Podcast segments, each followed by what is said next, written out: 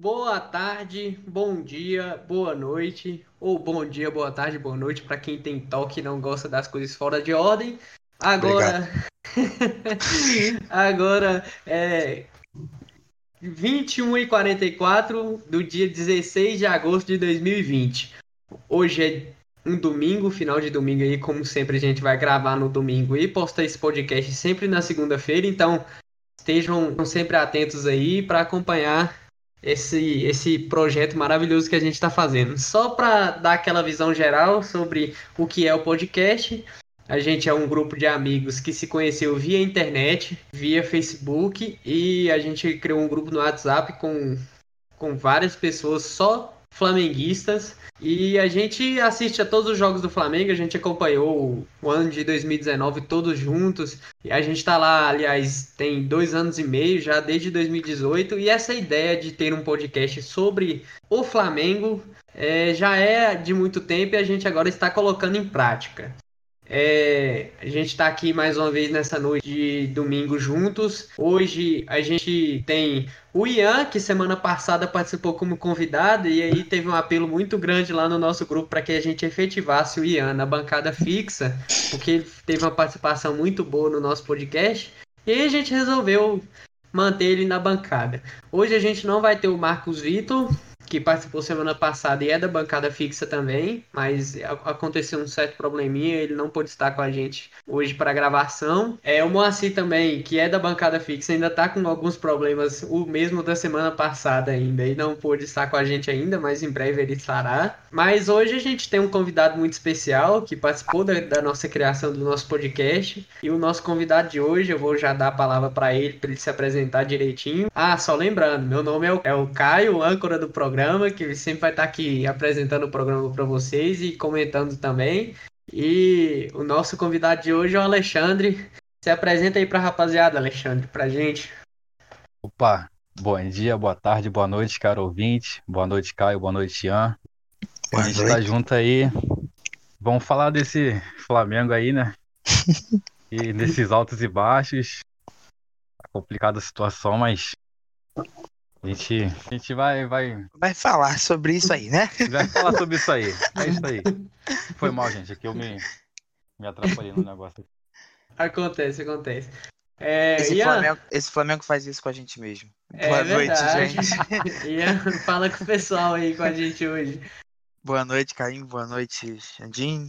Bom dia, boa tarde, boa noite para quem estiver ouvindo isso aí. Não sei qual horário vocês vão estar ouvindo. É...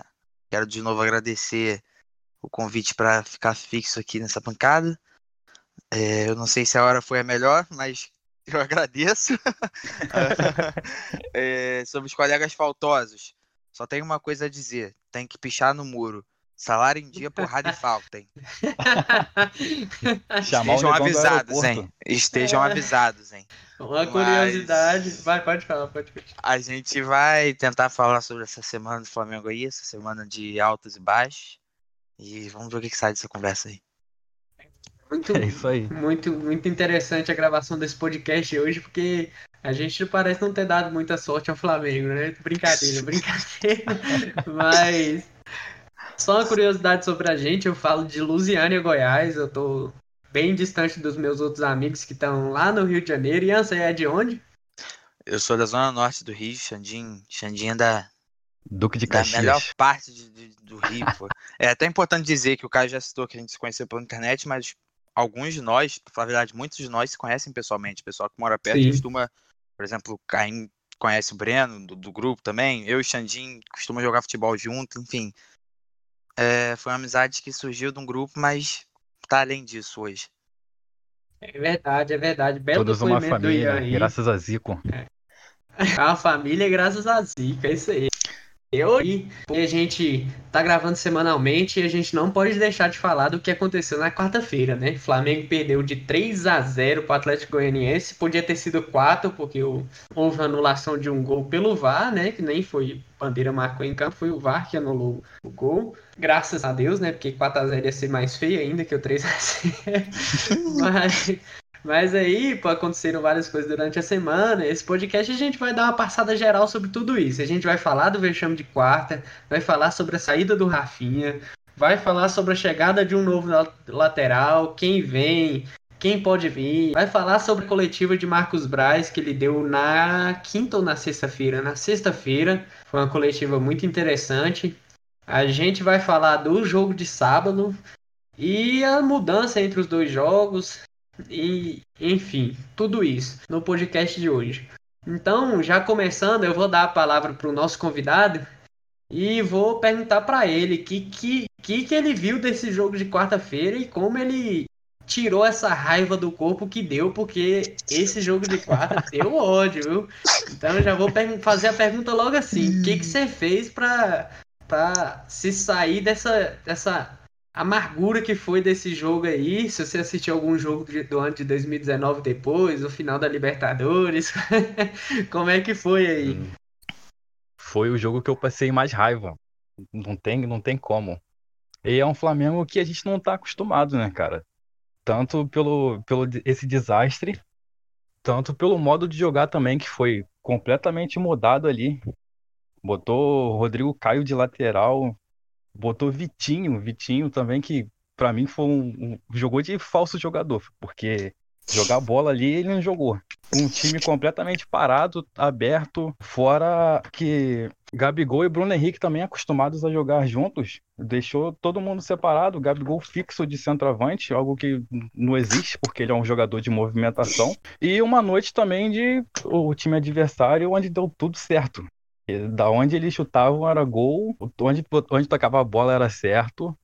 E um Flamengo completamente perdido. Um, um esquema tático que não deu certo, os jogadores não estão acostumados. E o resto foi só sofrimento.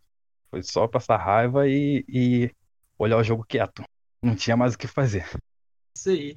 É, eu sei que o, o Ian passou logo raiva nos primeiros minutos ali e já, já desligou a TV, né, Ian? Não quis nem assistir o jogo. Fala dia, pra gente aí. Dia difícil no trabalho. Os primeiros 15 minutos não ajudaram. Eu achei que um cochilo ia ser mais proveitoso. E foi. E foi. Mas só um detalhe aí pela, é, eu tenho certeza que nessa crítica que o Xandim, como é chamado queridamente por a gente, essa crítica do Xandim ao Vitinho rolou umas lágrimas ali. O rapaz é fã do menino, mas. Ah, olha que eu sou o sommelier de Vitinho, filho. Mas na quarta, realmente. É... Enfim. A minha reação de estudo. É. é o, jogo, o jogo de quarta, eu. Eu também fiquei indignado. Eu assisti até o último segundo daquele jogo. Eu, eu sou meio masoquista com o Flamengo. Eu, eu, faço essas coisas mesmo. Mas eu fiquei meio, meio, indignado. Porque, assim, antes, antes de começar o jogo, todo mundo viu a escalação, viu lá. Rodrigo Caio como lateral. Eu, como a maioria dos flamenguistas até o dia de ontem, que foi sábado, o jogo contra o Curitiba, não confiava em João Lucas. Não confiava. E eu tinha visto a informação de que o, o Rafinha não estava com condições de jogo, o Arrascaeta também não. Mas aí veio a escalação, o Rodrigo cai na lateral, e aí eu pensei, não, não dá para confiar muito em João Lucas. Ele tentou improvisar ali, já tinham dado essa ideia de improvisação, o Flamengo não precisava de um lateral, contratar um lateral reserva, porque poderia improvisar ali. Eu pensei, tá, ok. Eu achei a improvisação já errada por tirar o melhor jogador da nossa zaga e desperdiçar ele na lateral direita. Mas enfim, ele queria improvisar, né? Mas quando começou o jogo, meu Deus, que arrependimento de ter pelo menos tentado passar um pano para aquela atrocidade que a gente viu. O Rodrigo Caio, coitado, eu fiquei com dó dele. Porque não era culpa do rapaz. O rapaz é colocado ali na lateral, ele, ele, ele tentou fazer o que pôde, mas a gente via que não dava. E uma coisa que eu achei interessante, todo mundo falando, não, jogou com três zagueiros, três zagueiros, três zagueiros. Na verdade, o que aconteceu foi o seguinte: o Flamengo, antes, na era Jorge Jesus ali, quando vai sair com a bola de trás até chegar ao campo de ataque, é, os dois laterais avançam muito, espetam lá na frente, vão passam da linha do meio de campo praticamente, e os dois zagueiros dão uma, uma amplitude com o volante o Ilharão entrando no meio para fazer um, uma saída de três ali, viram três zagueiros, pra, basicamente, com a, o Ilharão no meio e os dois laterais bem espetados. E aí muita gente falando que ontem, que ontem não, no caso, quarta-feira o Flamengo tinha jogado com três zagueiros, blá blá blá blá blá blá. Foi, o Flamengo não jogou com três zagueiros. A saída do Flamengo normalmente é feita, entre aspas, com três zagueiros, né? Porque o Arão entra ali no meio do, dos dois zagueiros e os dois laterais viram alas, né? Com um esquema normal com três zagueiros. Um 3-5-2 é assim, o 3-4-3 é assim com ala indo. E o que aconteceu foi o, o Arão vindo para fazer a saída de bola, os dois zagueiros abrindo e o Rodrigo Caio ficando segurado ali na lateral direita sem passar do meio campo. E o Flamengo não tinha amplitude no lado direito, jogando só com o Vitinho ali. O Vitinho bem aberto na linha lateral. Eu falei, meu Deus, isso não vai dar certo. O Vitinho ficou sozinho porque não tinha apoio do lateral.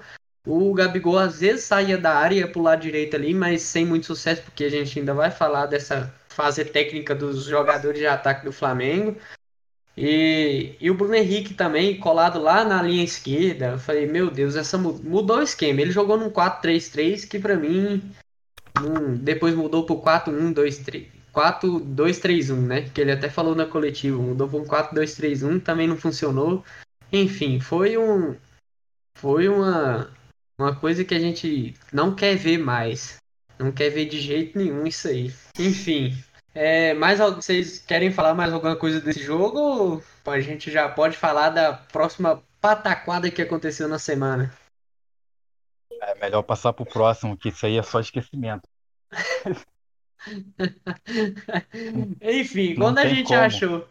É, quando a gente achou que o baque tinha terminado, falou: Meu Deus, agora vamos acalmar, que vai vir a próxima próximo jogo aí a gente tenta ver o que, que vai acontecer, ver o que, que vai acontecer. No dia seguinte a gente, o flamenguista, na quinta-feira é surpreendido com a informação de que Rafinha estaria indo para a Grécia, Olympiacos.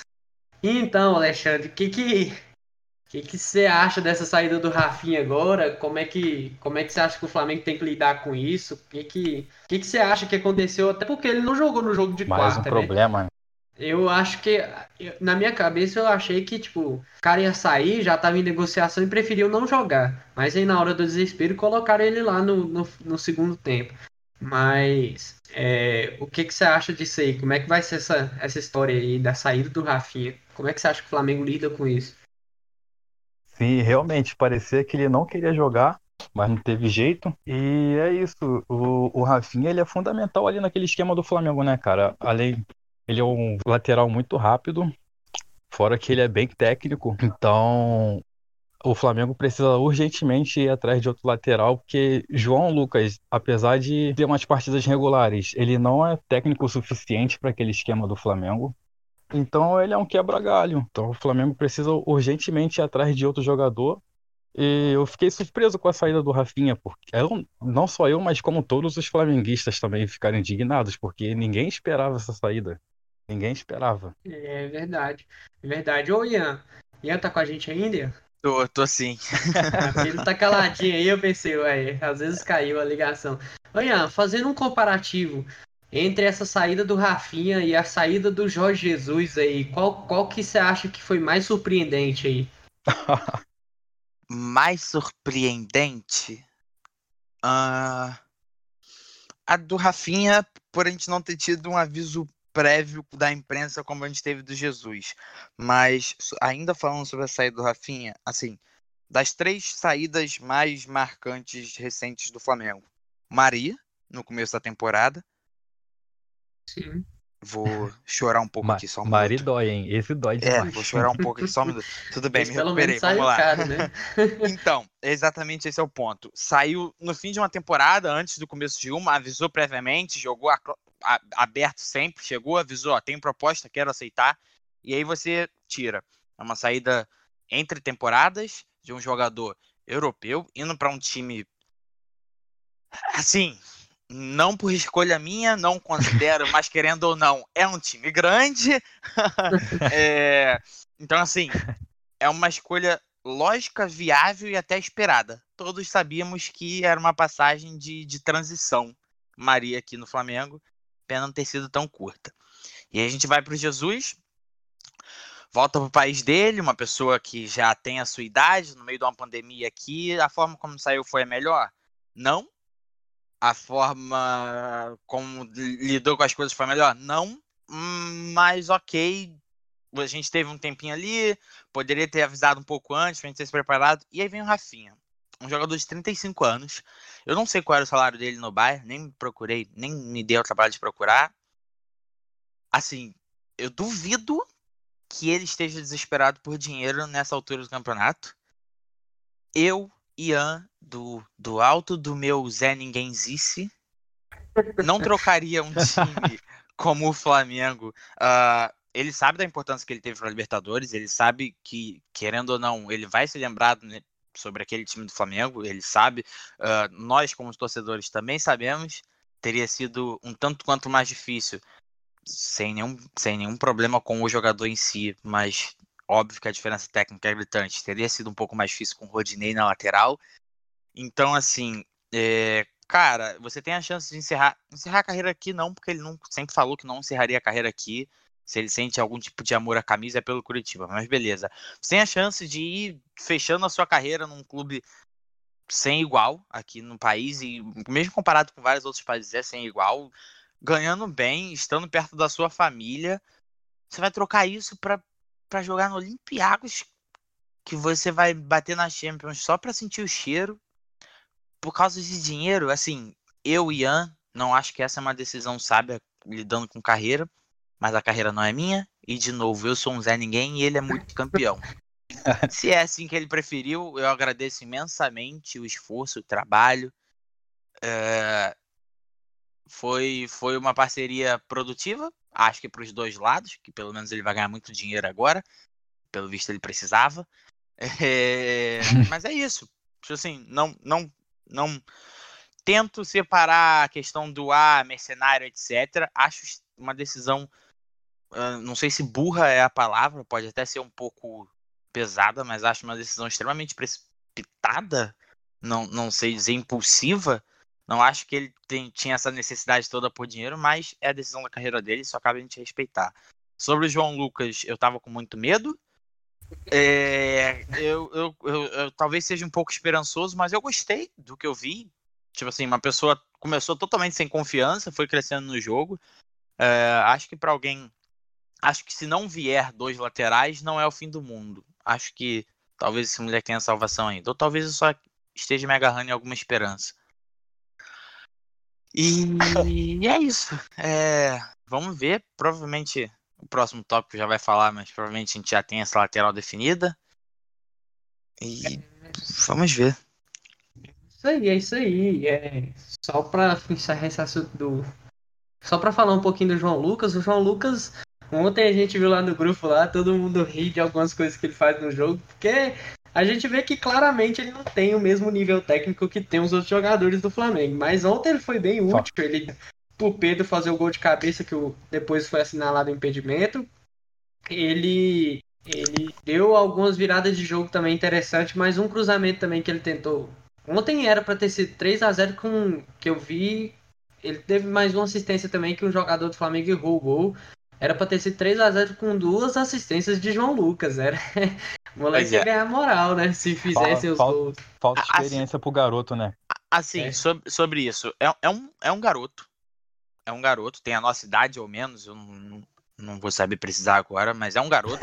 é um garoto que não está acostumado com, com, com, esse tipo de pressão. Assim, um garoto que veio do Bangu, não, não tirando mérito nenhum, não desmerecendo nada, mas assim, é totalmente diferente de um garoto que já cresce numa base de um time do tamanho do Flamengo ou de outros grandes do Brasil.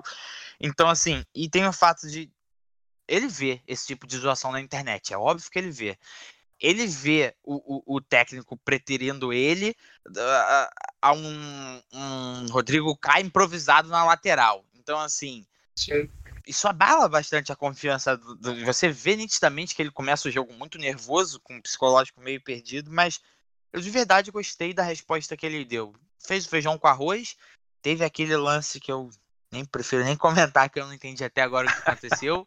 Mas de forma geral, eu achei um bom jogo. Não, não achei nenhum jogo mediano, achei um bom jogo do, do garoto.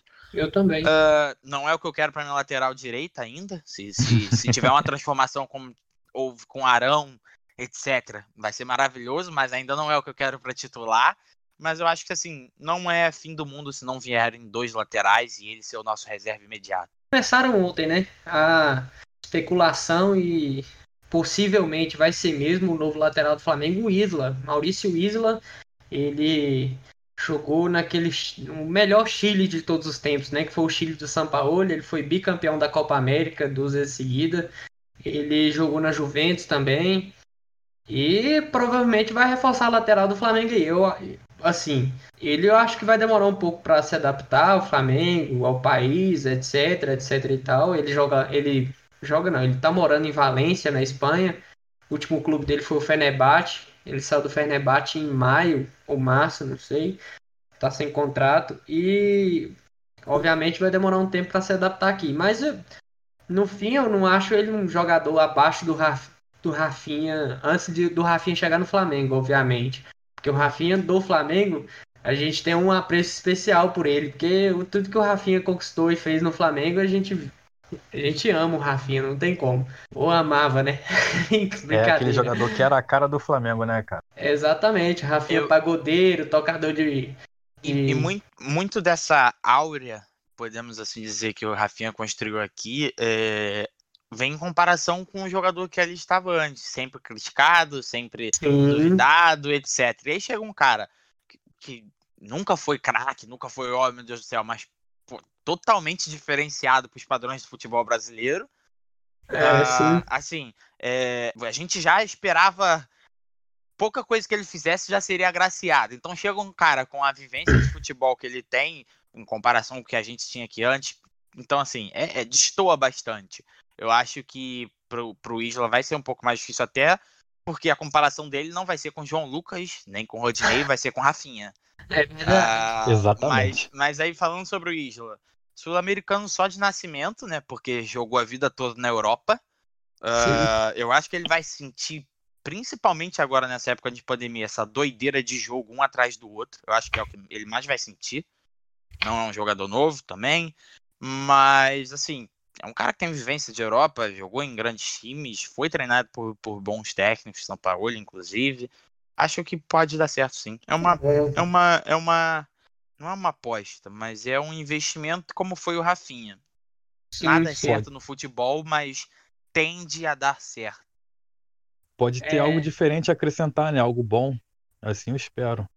Sim, porque, ó, o Isla ele chega com 32 anos ao Flamengo. Ele tem postado vídeo e essas coisas todas quando o jogador tá sem clube, né? Quando o cara tá sem clube, ele quer arrumar um contrato, ele começa a trabalhar o físico e postar vídeo todo dia trabalhando o físico. Então ele tem postado os videozinhos dele lá e aparentemente está com o físico bem em dia, com seus 32 anos de idade. Eu acho que o Rafinha chegou no Flamengo já tinha mais idade do que ele tem quando ele tá chegando agora, né? Eu acho eu que, acho que já tinha 33 para 34. Sim. Isso, eu acho que sim. Ele vai, ele vai chegar agora com 32 anos, eu acho que é muito rápido. É, jogou uma parte da vida dele em alguns clubes. Ele jogou como meia, meia pela direita, e jogou muito bem, jogador interessante, inteligente. Ele, ele consegue armar o jogo bem, ele dá uns passes bem. Você olha assim, você vê que o cara é diferenciado.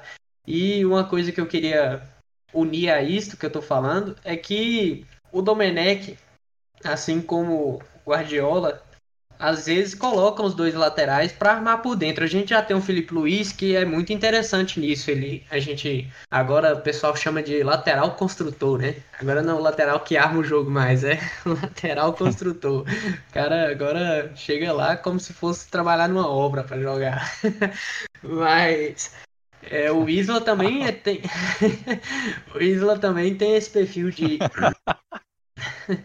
o Isla também tem esse perfil de lateral construtor, né? Que ele, ele jogou assim um pouco da carreira dele, diferente do Rafinha, que o Rafinha prefere mais ter o corredor para correr ali, fazer a tabela curta com ponta, ir na linha de fundo, cruzar. E, e, tem mais dificuldade em armar o jogo por dentro ali, como aconteceu naquele jogo lá em, em Quito contra o Emelec, que o Flamengo perdeu de 2 a 0 ano passado, que o Jorge Jesus tentou usar ele mais na linha de frente tendo que afunilar, afunilar o jogo por dentro, né? E ele sentiu muita dificuldade ali em enfrentar é, a marcação e etc e tal. E ele prefere, sempre preferiu mais ir no corredor para fazer a ultrapassagem, para fazer o cruzamento e ir até lá no, no fundo. O Isla não, o Isla gosta mais de. Ele vai no fundo também, porque ele é muito, ele é muito rápido, muito rápido mesmo. E ele, mas ele prefere também ir armando o jogo mais por dentro, igual o Felipe Luiz faz já há muito tempo no Flamengo. O Jorge Jesus já usou ele assim bastante vezes, colocando ele por dentro. Eu acho que o Isla vai vir e vai acrescentar muito ao Flamengo se conseguir se adaptar. É um jogador que acho que chega no mesmo nível técnico de quando o Rafinha chegou no Flamengo. O Rafinha veio, de muitos anos no Bayern de Munique, né? 10 anos no Bayern, ganhou muita coisa. O Isla você não vai achar o mesmo tanto de título dele com o clube, mas a vivência dele de Europa é gigante. O cara que joga na Juventus, ele não é pouca coisa. Ele, ele consegue fazer alguma coisinha no Brasil tranquilamente. Então a gente vai ver como é que vai ser a adaptação. Acho que técnica e, e, e capacidade é, de leitura de jogo não vai faltar para ele. Só para fechar esse ponto aí de, da lateral que você comentou, que o Felipe Luiz, desde o Jesus já vinha sido usado por dentro, etc. É importante ressaltar de, de como a, troca é, jogador técnico, a questão de feeling, de se conhecerem é bom, porque assim, a ideia inicial do Jesus era que assim como Rafinha, o Felipe Luiz fosse até o fundo e cruzasse, ou, ou fosse até o fundo para atrair marcação, etc. E o, o Felipe Luiz chegou e falou: Eu não tenho perna para isso. Então, assim, é. foi uma coisa conversada. Então, assim, da mesma forma que já está tendo conversas do elenco com o técnico, etc., o jogador pode, pode muito bem se, se conversar, dizer, olha, eu prefiro assim, eu sou melhor assim, eu posso agregar mais assim. Acho que pode dar bom. É, sim, exatamente. Sim. Eu particularmente gosto desse tipo de lateral que arma o jogo pelo meio, porque você quebra um pouco daquela coisa manjada do lateral, correr para a linha de fundo. Então é uma coisa que quebra totalmente a linha de marcação, né? É uma coisa que algum, algum, alguns times não esperam. Sempre espera aquela jogada pelo, pela de fundo e cruzamento. Então, assim como o Felipe Luiz fez uns jogos assim, pegar os jogos do ano passado, ele era aquele jogador que quebrava a linha de marcação fazendo passes pelo meio. Sim. E foi uma coisa que deu muito certo. Eu, eu espero muito que o Isla seja esse tipo de jogador também. Sim, sim, facilita bastante, porque ali no meio o cara, tipo, normalmente os times no, os times no Brasil marcam no, no 4 no 4-4-2 ali, ou no, no, Sempre faz uma linha de 4 ali entre os ou no 4-5-1, 4-1, 4-1, mas sempre tem uma linha de 4 ali na, na segunda linha, basicamente, praticamente. E ali, quando você coloca o lateral para armar pro, pelo meio, você ganha superioridade numérica, né? Você ganha mais um jogador ali, no meio daquela linha ali e tentando achar um passo que quebre ela. E quando você quebra aquela segunda linha, você fica de frente para a última linha do, do, adversário, que é a linha de zaga. E o Domenech sempre abre aqueles pontas lá aberto para tentar abrir, dar mais amplitude para essa para essa linha e, e dar mais infiltração para quem vem de trás, né? Então, acho que é, é bem interessante ter um lateral agora que vá armar o jogo por dentro. E assim, eu espero, né, que isso aconteça, que eu pelo que eu vi da carreira dele, eu acho que é isso que vai acontecer. Não, não é nada certo, é só uma, só uma suposição, uma previsão sobre o futuro, que não é de nenhuma cartomante, é só de alguém que está dando é. opinião. É. É, mas, enfim, essa semana conturbada aí, é, ó, o jogo de, de quarta, que a gente falou no início, foi aquela coisa que a gente já falou, uma atrocidade. Aí a saída do Rafinha deixou a gente pior ainda.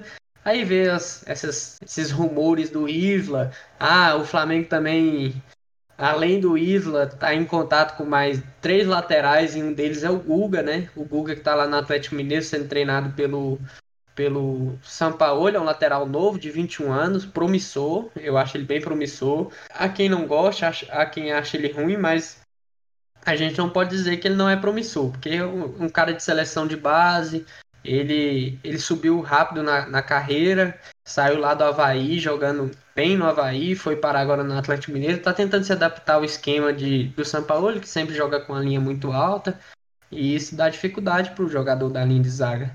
Enfim, o que, que, vocês acham aí da possível chegada também do Guga? Que o Flamengo quer contratar dois laterais porque não quer cometer o erro de, de que aconteceu agora do, do de perder um e ficar com, com o Pires na mão, né? Que, que você acha, Alexandre, dessa ideia do Flamengo de contratar mais um, mais um lateral e, um, e possível nome ser o Guga? Eu acho uma boa. Assim como você falou, o Guga é um lateral promissor, né, cara? Assim, eu não acompanho tantos jogos dele, mas eu acho que tem muito a acrescentar e aprender também aqui, principalmente com, com os laterais experientes que a gente tem. Então, se for para vir, venha, Guga. Vem agora mesmo.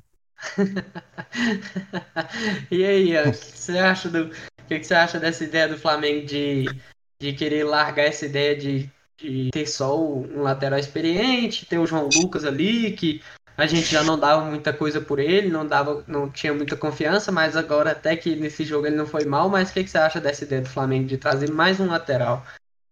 Então, uh, falando especificamente do Guga, eu gosto muito do futebol do Guga desde o Havaí. É, na época do Havaí, eu fiz muito lobby para que o Flamengo tentasse contratar. Não aconteceu. Ele é promissor, sem sombra de dúvida, ele é promissor, mas hoje ele já não é mais uma promessa, por assim dizer. Ele já não é mais um jovem de 17, 18 que jogou só no Havaí e que custa um valorzinho que a gente não sentiria. Assim, eu não acho que uma negociação é, pelo Guga com o Atlético Mineiro saia barato. E eu não estou levando em consideração aqui ah, o quanto o jogador é bom ou não, mas levando em consideração esse gasto de já não ser mais uma jovem promessa, ser um jogador promissor, sem sombra de dúvida, vai ser vendido de, posteriormente, sem sombra de dúvida. Mas assim, se já não seria melhor tentar lapidar o Mateuzinho, que a gente sabe que tem qualidade também, Uh, eu acho que essa é uma decisão que tem que ser baseada olhando muito e friamente os valores. É, eu não sei dizer agora, sem ter um valor, se eu acho que vale a pena ou não. É, entende? Se for um uhum. valor muito alto, eu acho que não pelo jogador, pelo jogador vale. Por exemplo, se fosse para trazer ele para treinar, para ser nosso titular por alguns anos, e é isso, não é o caso. A gente está trazendo um jogador experiente que provavelmente já vai chegar para ser titular.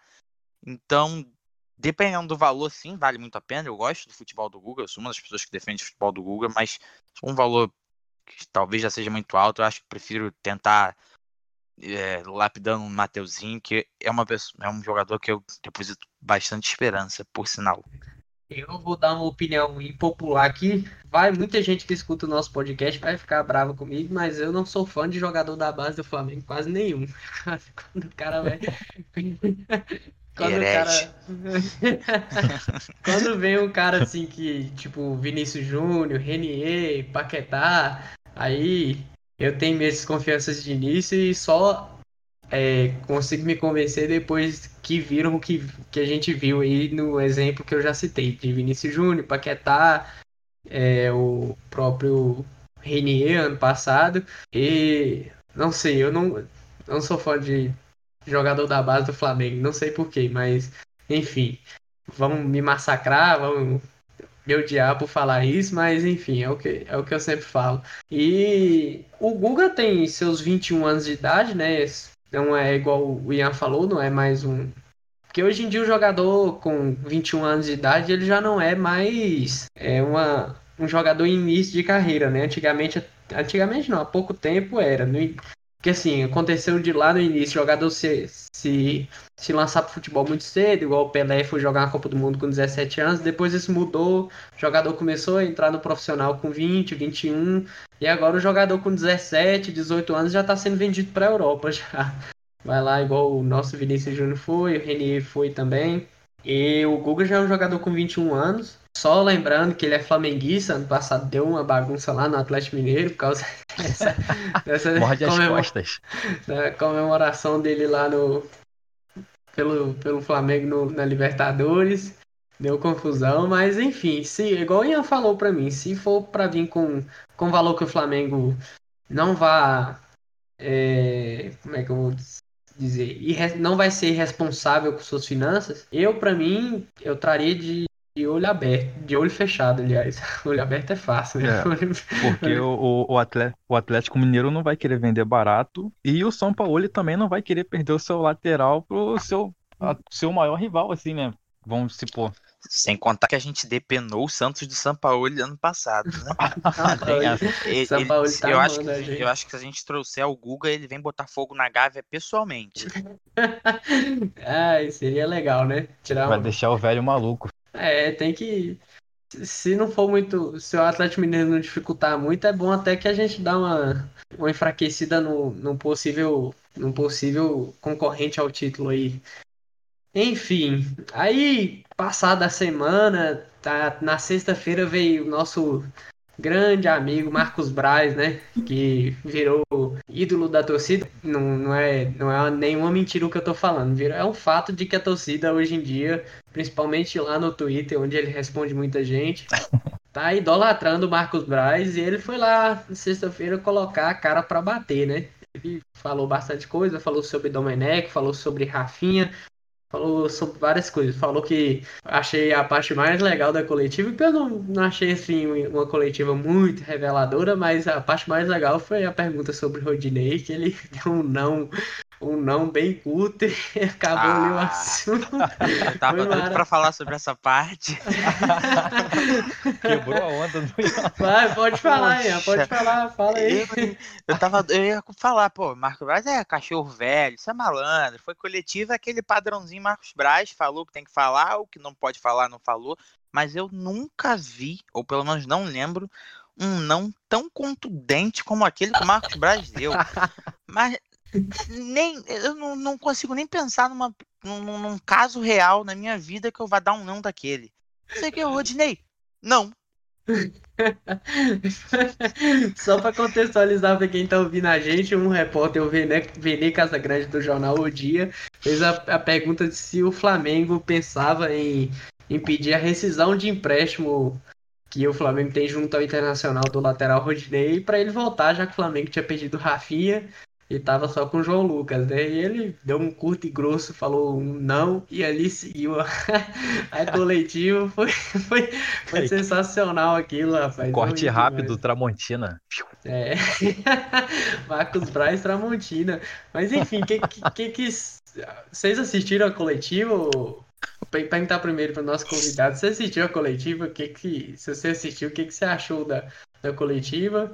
Se você não eu... assistiu, você fala pra gente o que, que você acha do, do dirigente ir em público, assim, por, por duas derrotas no início do Campeonato Brasileiro, depois de um título carioca, o dirigente já tem que dar a cara numa coletiva pra, pra apaziguar as situações que estão acontecendo. O que, que você acha dessa, desse, dessa atitude do, do Marcos Braz? Bom, para começar aí a pergunta da coletiva, eu não vi, mas eu vi essa parte do não. Acho que todo mundo viu, né? Mas... E eu acho que é, é obrigação dele, cara, botar a cara a tapa. Porque, como eu disse lá no começo, é, não é um Flamengo que a gente está acostumado a ver. Um Flamengo de, veio de duas derrotas e essas crises que a gente veio, veio falando. Então, eu acho, eu acho certo sim ele botar a cara para apaziguar as coisas e mostrar que aqui quem manda é ele e tá tudo seguro, tudo certo. É, isso mesmo. Eu acho estranho, né? Mas, enfim, o Flamengo é um clube de massa, tem teve muito burburinho essa semana aí que passou, e aí o Marcos Braz teve Não. que dar a cara. Se a gente reclamava na outra gestão que tinha é, muito. Como é que a gente pode dizer? Ah, vou usar o que todo mundo usa, o espírito banana da, da direção, né? Nesse parece ser bem mais contundente a, a figura do, o vice de futebol ali do Marcos Braz sempre, sempre presente em todas as coisas. Sim, eu, sem, sem contar que. Vai, vai, Xandinho, pode ir. Não, só ressaltar que o Flamengo é um clube gigante, né, cara? Então qualquer coisinha se torna uma coisa absurdamente Sim. grande. Sem contar que o, o, o Braz é macaco velho, né, rapaziada? Ele tá acostumado. Ele já pegou o, o Flamengo em situação muito pior. Ele já deu coletiva em situação muito pior. Então, assim, eu achei coletiva padrão não, mas assim, de, de, de manual. Ele se preparou para aquilo ali. Mas a instituição que não podia falhar, não falhou. E isso com certeza trouxe resultados que vai ser falado sobre de sábado, que foi o pichador da Gávea. Ele apareceu, foi ali que eu fiquei mais tranquilo. ah, para quem não entendeu a pichação da Gávea, da Gávea eu vou, vou falar. Tava escrito: é, dinheiro compra paz, Dinheiro compra a paz do Domenech, uma coisa assim, era. Era, era é, tava difícil porque eu acho que o cara que pichou tava com muito medo, mas o, o que eu entendi da pichação? Dinheiro compra caráter em relação ao Isso, Rafinha, isso. Aí uhum. Domenech interrogações do tipo questionando o, o, o, o, o treinador. Aquele paz para mim não era paz, era algum tipo de identificação do pichador, P12, alguma coisa do tipo. E tinha um Pode DO ser. que eu acho que foi só dislexia mesmo. Ele ia escrever Domenech, ele viu que não ia dar, que uma letra ia ficar por cima da outra, aí ele escreveu Domenech do lado. Mas, ah, vamos deixar por isso mesmo e tá o, bom, né? Obrigado, pichador. Eu tenho certeza que essa vitória que a gente vai comentar só veio por causa de você. É, tem, tem essa interpretação aí que eu acho também bem viável. Eu acredito muito na interpretação de Ian.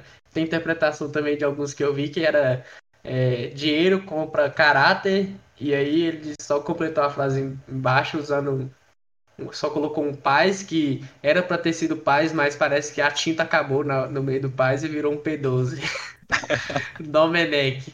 Com, dinheiro compra caráter, dinheiro compra paz do Domenech. Mas enfim, eu sei que o, o, o pichador ajudou.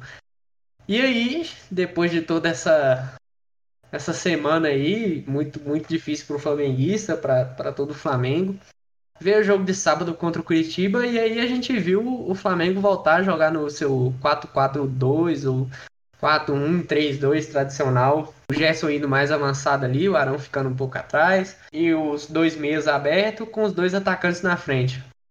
E o Flamengo venceu, assim, para a circunstância que o Flamengo tava, hum, foi uma vitória é, bem importante, né? Obviamente, o Flamengo precisava e não vem, assim, a minha opinião agora, não venceu por mais por, por deficiência técnica e física dos jogadores, né? Que a gente viu o Flamengo perder gol ontem que normalmente os dois atacantes da frente ali não, não perdem.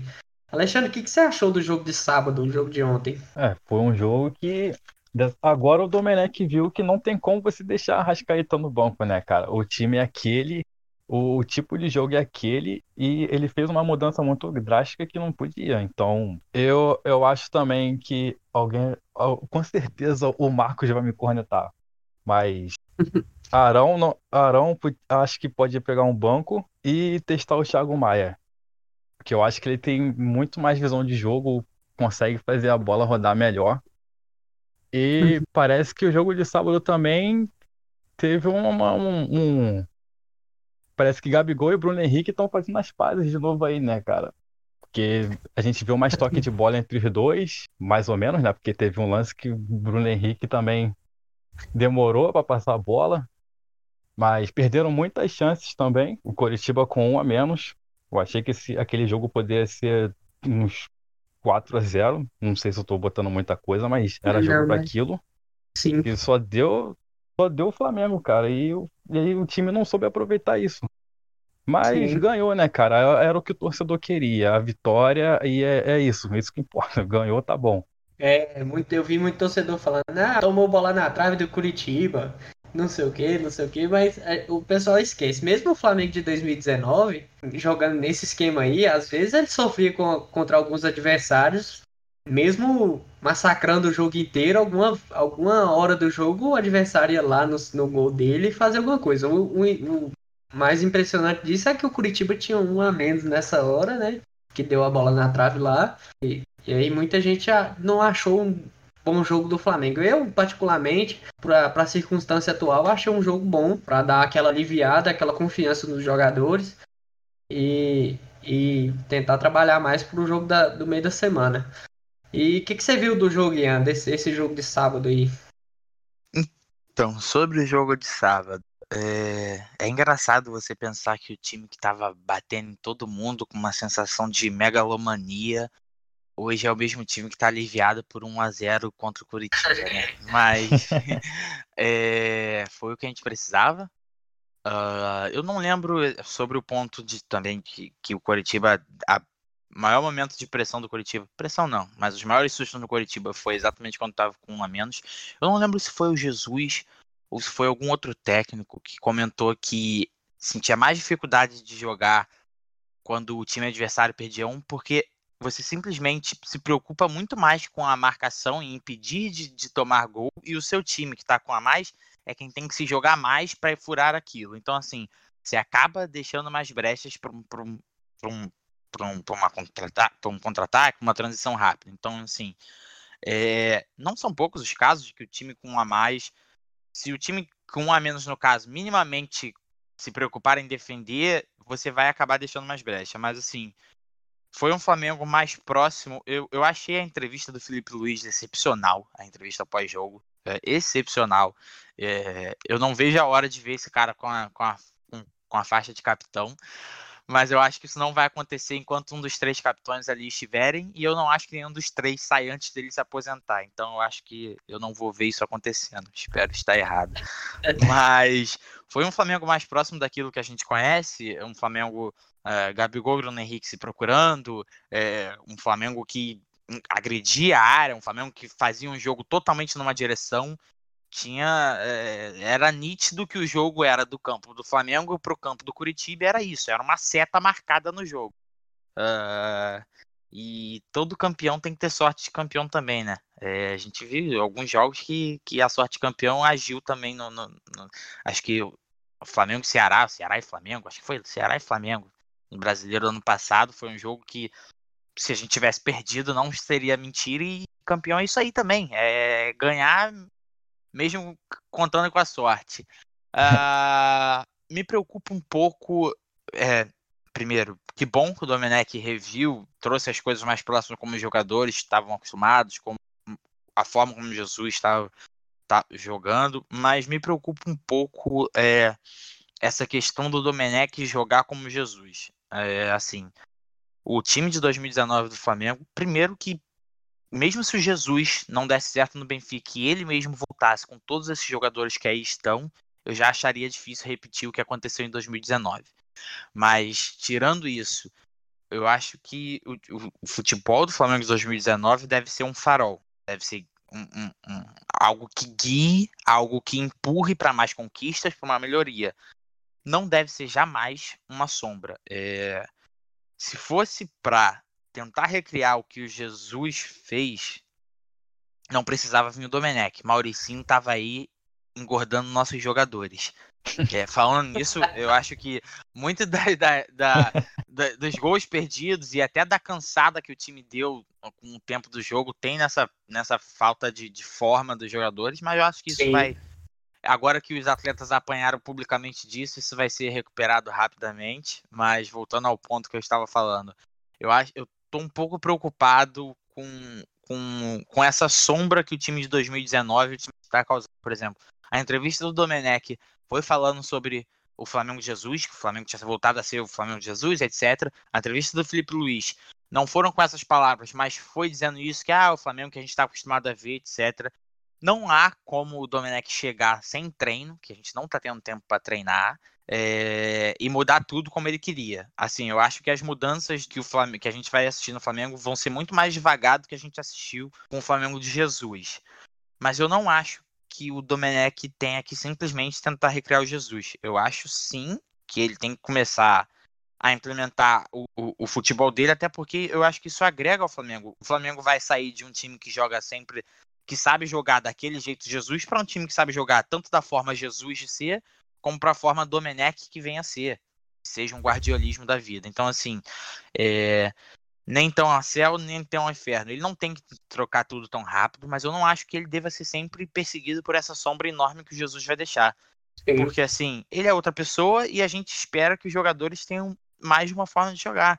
Então, assim, por hora, a gente já viu algumas pequenas mudanças dele. Por exemplo, a saída de três com lateral ao invés do Arão. É, a saída de três com, em vez dos zagueiros estarem próximos, um zagueiro numa lateral, outro zagueiro em outra. A gente já viu as mudanças. tem que ser assim, umas mudanças bem devagarzinho, gradativas, é, mas buscando mudança, buscando o, o, o, estilo próprio dele. De verdade, eu só consigo ver um outro time quando a gente tiver uma pausa na temporada, ou seja, de uma temporada para outra, ou se é tiver alguma pausa no meio desse calendário doido que a gente vai enfrentar, porque é, até o fim dessa temporada eu creio que vai ser isso. Vai ser um time baseado no de Jesus com os remendos feitos por Domenech, algumas coisas inseridas por Domenech. Mas eu acho até injusto com, com, com o próprio Domenech. Assim, o que aconteceu em 2019 é muito difícil. Eu não acho que esse time tenha que ser uma sombra e sim um farol. É, é um futebol intenso, um futebol uh, que busca matar o jogo, é, enfim. As premissas básicas devam ser seguidas, mas não copiadas. Me preocupa um pouco, as entrevistas pós-jogos me preocuparam um pouco, mas eu fico feliz de que o Domenech, espero, pelo menos parece, ter entendido que as mudanças vão ter que ser mais devagar. Essas entre, eu acho também, eu compartilho da mesma opinião, que eu não acho nem que é uma mudança de, de jogo, é uma evolução do jogo do Flamengo.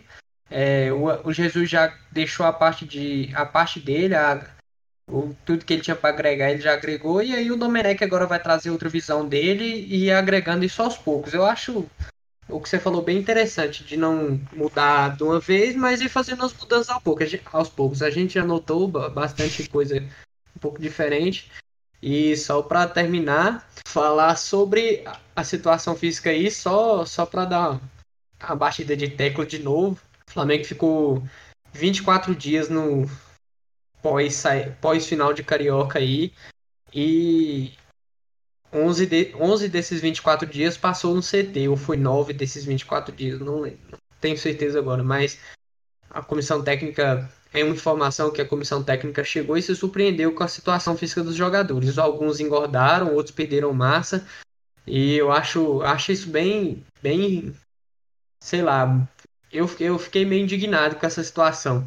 Ontem, na, no lance do gol do Flamengo, aquela bola que o Bruno Henrique meteu pro Gabigol, se o Gabigol tá em situação física perfeita que ele tava no início do ano, ele teria dominado aquela bola a bola deu estic... ele tentou esticar o pé para conseguir pegar e você viu ali que faltou faltou físico mesmo faltou faltou fôlego para chegar na bola ela passa e chega no no Rascaeta que Rascaeta um mestre ali jogou só para pontuar jogou muita bola ontem muita bola. Cinco desarmes para quem fala que o Arrascaeta só dorme em campo e aparece depois meteu cinco desarmes ontem e fez o gol do jogo armou o jogo bem enfim é, mais alguma coisa para pontuar vocês ou tudo certo? Só dois, duas coisas rápidas sobre o último jogo.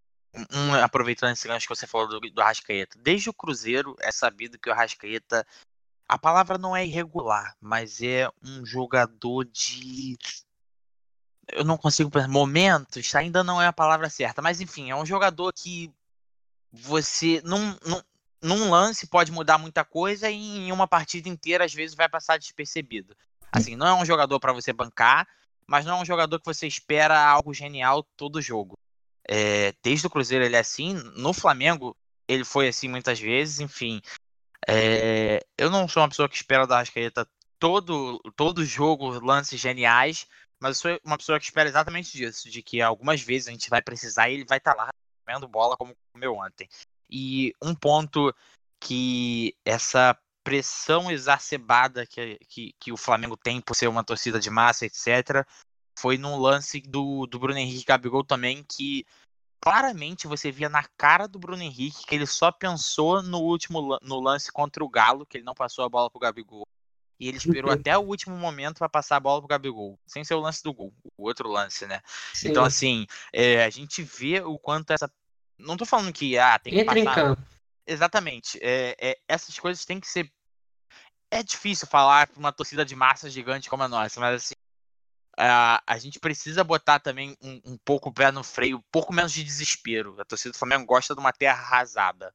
Não tem terra arrasada. Eu acho que já aqui dando as minhas expectativas para o futuro. Eu acho que as coisas vão melhorar, o condicionamento físico dos jogadores vão melhorar, o Flamengo vai ser mais intenso. E com, com o condicionamento físico ideal que a gente espera, eu acho que essas mudanças que o Domenech pode querer incrementar vão ser melhores absorvidas. É isso aí. Nosso Ian aí deu, já deu sua palavra final aí sobre previsões do futuro. Alexandre, fale com a gente o que, que você acha do Flamengo aí depois dessa semana passada, depois do que já passou. O que, que você acha que vem pela frente aí pro Flamengo? Bom, assim como todo flamenguista, nós esperamos coisas boas, né, cara? Tem que Sim. ter paciência com o Domi, porque, gente, é muito difícil substituir um Jorge Jesus. Por tudo que ele, desde a chegada de tudo que ele conquistou, é muito difícil, não, não tem como. Então, a gente espera uma, a gente espera melhorias e muita paciência, porque a torcida, nossa torcida não tem paciência. Não é, adianta. É verdade. Uma time de torcida de massa é isso aí. Então, eu vou me despedindo de vocês aqui. É, espero que vocês gostem do nosso podcast. Toda segunda a gente vai estar postando aí no nosso canal no Spotify. Sigam o nosso canal no Spotify. É, divulgue esse podcast para seus amigos. Vai estar lá também no Ancho FM, para quem não tem o Spotify. Eu vou tentar colocar, a gente não conseguiu semana passada, mas a gente vai tentar nessa de novo, colocar esse, esse, esse podcast no YouTube para facilitar a vida de vocês. E é isso. Boa noite, meus amigos que que estão aqui comigo na, nessa mesa de hoje. Boa noite, Alexandre. Boa noite. Obrigado Boa pelo convite aí. É, por nada, a gente espera mais vezes contar com você aqui como convidado nosso.